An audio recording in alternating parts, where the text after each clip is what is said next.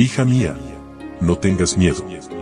Un devocional que te ayudará a aliviar tus preocupaciones, mientras aprendes a vivir en la paz del Dios Todopoderoso.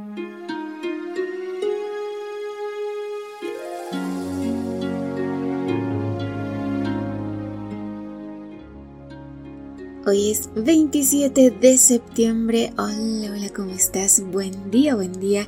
Mi nombre es Anelia y qué gusto poder saludarte en esta mañana y darte la bienvenida a nuestro devocional para damas hoy con el título La venganza del miedo. Leo Marcos capítulo 11, versículo 18. Los principales sacerdotes y los escribas oyeron esto y buscaban cómo destruir a Jesús pero le tenían miedo, pues toda la multitud estaba admirada de su enseñanza. El domingo Jesús pidió un asna que nadie hubiese montado.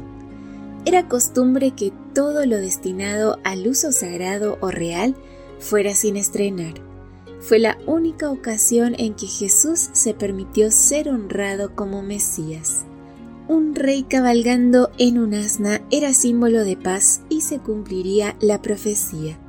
Un día después de la entrada triunfal, volvían Jesús y sus discípulos a Jerusalén cuando encontraron una higuera llena de hojas pero sin higos. Jesús maldijo el árbol y al día siguiente la higuera estaba seca.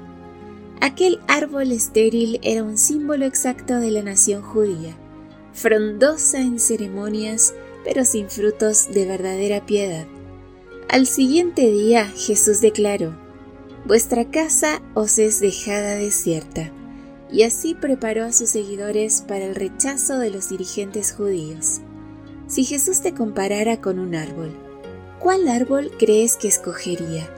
¿Con solo follaje florido, con frutos o con hojas secas?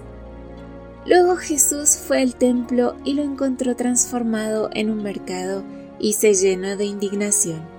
Al entrar al recinto sagrado, las personas dejaban toda carga como símbolo de reverencia, pero los pasillos estaban bloqueados con vendedores de animales para el sacrificio, con precios alterados y animales defectuosos.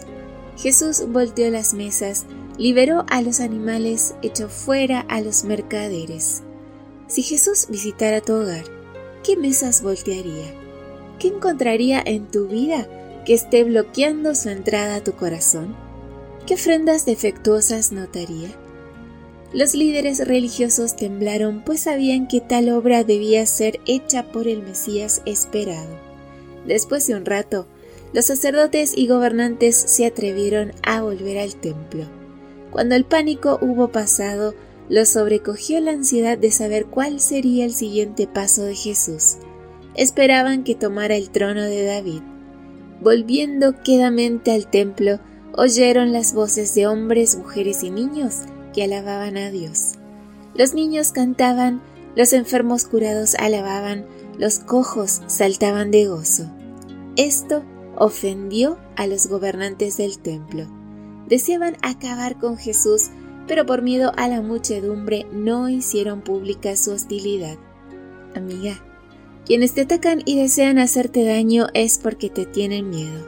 Cuando se quedan sin argumentos, se defienden con gritos, insultos y amenazas, haciendo público su miedo e ignorancia. Que tengas un precioso día con Jesús. Gracias por tu compañía. De mi parte, un fuerte abrazo. No te olvides de compartir estos audios, seguirnos en redes sociales y que mañana yo te espero aquí, primero Dios, en nuestro devocional para damas. Bendiciones.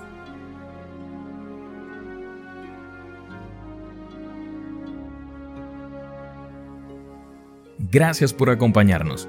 Te recordamos que nos encontramos en redes sociales. Estamos en Facebook, Twitter e Instagram como Ministerio Evangelike. También puedes visitar nuestro sitio web www.evangelike.com